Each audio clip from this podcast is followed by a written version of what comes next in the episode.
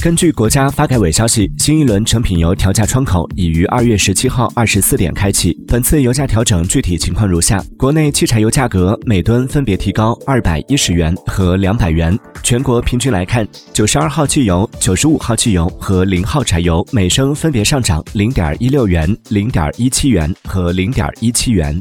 央视财经记者算了一笔账，按一般家用汽车油箱五十升容量估测，加满一箱九十二号汽油将多花八元。Thank you.